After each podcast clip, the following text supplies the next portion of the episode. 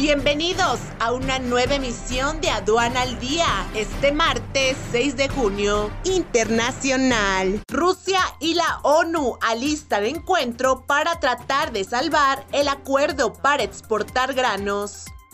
Exportaciones de trigo blando de la Unión Europea aumentan 11% a 28.88 millones de dólares.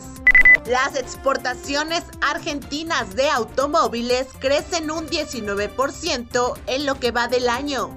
Nacional. Se ubica Coahuila como un estado con mayor exportación a nivel nacional. México podría impulsar el nearshoring hacia el resto de Latinoamérica.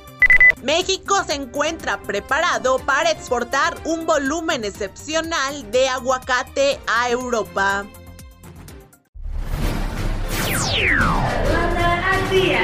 Este es un servicio noticioso de la revista Estrategia Aduanera. EA Radio, la radio aduanera